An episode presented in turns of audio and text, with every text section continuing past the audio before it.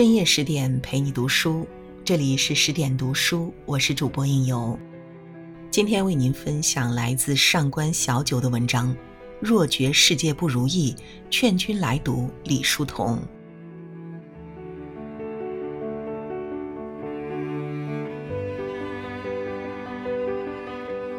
那年四十四岁的朴树在录音室里，唱到了送别里的那句：“情千缕，酒一杯，声声滴滴催。蓦然更夜，泣不成声。”彼时，距离这首歌曲的问世已过去了一个多世纪。那年冬天，大雪纷飞，李叔同在雪地里站了很久很久。依然忘不了挚友离别时说的那句话：“书童兄，我家破产了，咱们后会有期。”回来后，李叔同写下了这首经典而悲伤的送别。有人说，人这一辈子最怕突然听懂一首歌，而李叔同的一生又何曾不是在一场场送别中走过？他前半生名士，是二十文章经海内的通才大师；后半生告别绚烂，归于平静，出家为僧，法号弘一。他有过许许多多的身份，但无论是为师还是为僧，都是生活里的一种修行方式。他只是做起来比旁人更认真，活得更通透。其实他对待人生的智慧从未变过。都藏在了弘一法师的那八个字里。一八八零年，天津河东有一个地藏庵，庵前有一户宅子，那是当地名声显赫的李家，他的主人叫李世珍，曾官至吏部主事，后来辞官从商。于年近六十八岁的时候，家里的侍妾给他生了一个儿子，取名书童。在李家那座四进四出的大宅里，贴着一副对联。那会儿小书童才会说话，哥哥便时常站在大厅的爆柱前教他念上面的字：惜时惜衣，非为惜财源惜福。等小书童念熟了，临到吃饭的时候，桌上的一粒米也不敢随意糟蹋掉。穿衣时也会常常听见母亲的教导。要小心仔细，不要把衣服弄脏了。等到开始练习练字，小书童便拿整张的纸瞎写。母亲看到后，正颜厉色道：“孩子，你要知道，你父亲在世时，莫说这样大的整张纸不肯糟蹋，就连寸把长的纸条也不肯随便丢掉嘞。”而父亲因病去世那年，李书童还不到五岁。那个时候的李家到底有多少财富，小书童还尚不知晓。他甚至对物质没有任何概念，但他已经懵懵懂懂地从父母和兄长的身上记住了：惜福就是珍惜眼前所有，而不是随意弃之。《周易》中说：“积善之家必有余庆，惜福之家亦是如此。”懂得惜福的父母，他们的孩子也必定向善，因为最高级的家教是物质之外的精神影响。为人处事里正确的人生观，才是一个家族最宝贵的遗产。十八岁那年，李叔同与茶商之女于氏结为夫妻，哥哥李文熙做贺礼的三十万元，便被他拿去买了心心念念的钢琴。也是从这个时候起，李叔同开始了他的音乐之旅。那会儿，上海城南还有一个文会叫城南文社，每月都会举办文学笔试，李叔同也跟着投了三次稿，没想到次次都夺得了第一，并因此结交到了许焕元，两人与其他三位好友号称天涯无友，还一起成立了上海书画工会。当时年少春山薄，老时候的贵家子弟们谁也没有想到，纵使百万家业，也会在动荡的时代中一息全无。让李叔同更没有想到的是，他最终会以一首送别，永远怀念青年时的欢颜。不久后，书画工会解散，李叔同相继经历了长子的夭折、母亲的离世，难以排解的不幸使他独自前往日本求学，并就读于日本当时美术界的最高学府上野美术学院，师从最有名的画家之一黑田清辉。除了绘画，李叔同还努力学习音乐和作曲。那个时候的他，真正的沉浸于艺术的世界，内心所有不安的情绪与忧思，都在无尽的温柔中得到了化解。有人说，我在出家前是书法家、画家、音乐家、诗人、戏剧家等；出家后，这些造诣更深。其实啊，不是这样的。所有这一切都是我的人生兴趣而已。我认为，一个人在他的有生之年，应该多学点东西。不见得样样精通，如果能学到博学多闻就好了，也不枉屈自己这一生一世。孔子曾说：“君子不器。”他是指不将自己比作器具，只有一种用途，就好像人只知求一门手艺发财，而不懂得为自己寻找生活之道。其实这个道便是人生乐趣，它无意功利。但能让你乐于此时，而不困于苦境。一九一四年，十六岁的丰子恺入读浙江省立第一师范学校。此前从未想过专攻绘画与音乐的他，最喜欢的是数理化。直到他遇见了老师李叔同。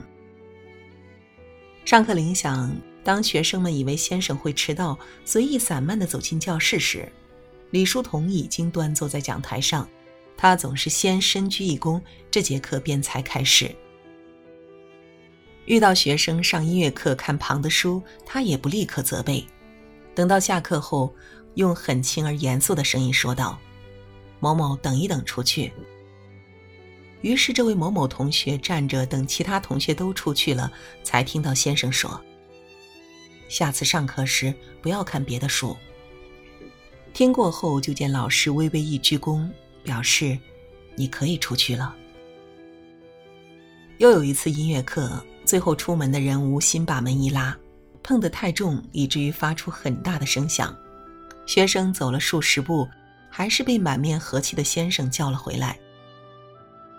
李叔同继续用他轻而严肃的口吻认真道：“下次走出教室，轻轻的关门。”说完，又是对学生一鞠躬，等送他出门后，自己轻轻把门关上了。那个时候的丰子恺情愿被其他老师骂一顿，也不愿面对李先生的开导，这种吃不消，真想让他哭出来。但彼时在其他院校都重视国文、算术和英文时，唯独这所第一师范，是音乐和绘画成为了权威。师生对李叔同的敬仰，不仅是因为他学问好，更重要的是为了他的认真。李叔同一生最大的特点就是认真。学生丰子恺在回忆恩师时曾说过这样一段话：“弘一法师由翩翩公子一变而为留学生，又变为教师，三变而为道人，四变而为和尚。”每做一种人，他都做得十分像样，好比全能的幽灵，起青衣像个青衣，起老生像个老生，起大面又像个大面，都是认真的缘故。在浙江师范的教书经历，将李叔同身上沾染的名士习气洗刷干净，得以在传道的修行中感受清净与平和。这就像他小时候跟着母亲诵读佛经时的感觉，但比那个时候更清澈和明朗了。为了教学和信仰，李叔同常常在南京与杭州间两地奔走。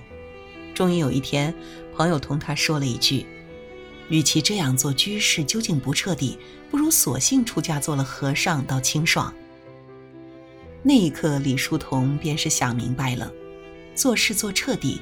不干不净的很麻烦。《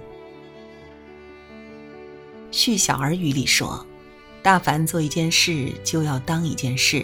若还苟且粗疏，定不成一件事。不论是为生活、为学术，还是为信仰，李叔同的人生智慧都离不开“认真”二字。其实这世上不缺机遇和金钱，缺的永远是因为认真而发着光的人。有一次，李叔同到丰子恺家，学生请他坐到藤椅上，他便把藤椅轻轻地摇动，然后慢慢地坐下去。起先，丰子恺不敢问他为什么要这么做，后来见老师每次都如此，就忍不住问了出来。李叔同说。这藤子里头啊，两根藤之间也许有小虫伏着，突然坐下去啊，要把它们压死的，所以先摇动一下，慢慢坐下去，好让他们避让。起初听到的人都会觉得好笑，但这却是李叔同对待生命的尊重。而这样的品行，要从李叔同那位长兄如父的哥哥说起，他是天津有名的中医大师。从小就教育了弟弟严谨认真的治学态度，但却有一点让弟弟对他产生了极大的反感，那就是势力。曾经李叔同跟哥哥讲起自己对攀权以贵、嫌贫爱富的看法时，他非但不接受，反而指责起弟弟来。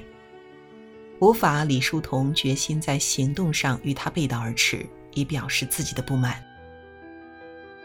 对贫贱低微的人，我礼敬有加；对富贵高傲的人，我不理不睬；对小动物，我关怀备至；对人，我却不冷不热。再幼小的生命都需要给予尊重，再卑微的职业都有它的价值。每个人都喜欢别人尊重自己，其实想要被尊重，先要从尊重自己开始。弘一法师在给青年人做开示时，曾经讲过：怎样尊重自己呢？就是自己时时想着我当做一个了不起的人。比如想做一位清净的高僧，就拿《高僧传》来读，看他们怎样行，我也怎样行。如果一个拿平凡做借口，放弃努力而马虎做事，不说能得到他人的尊重，连同自己也会瞧不起自己。因此啊，自尊万万不可随便。张爱玲说：“不要认为我是一个高傲的人，我从来不是的。至少在弘一法师寺院围墙的外面，我是如此的谦卑。”一九四二年，弘一法师的生命转过了六十三道年轮，于泉州圆寂。他终其一生渡人，也渡己。生命之火萎了，他便走了，但留下的光，犹如天心一轮圆月，挂在长亭外的古道边，永远陪伴着向善的人们。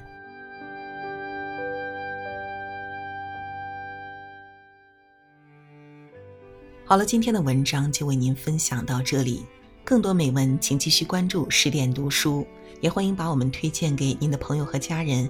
一起在阅读里成为更好的自己。我是应由，让我们在下个夜晚不听不散喽。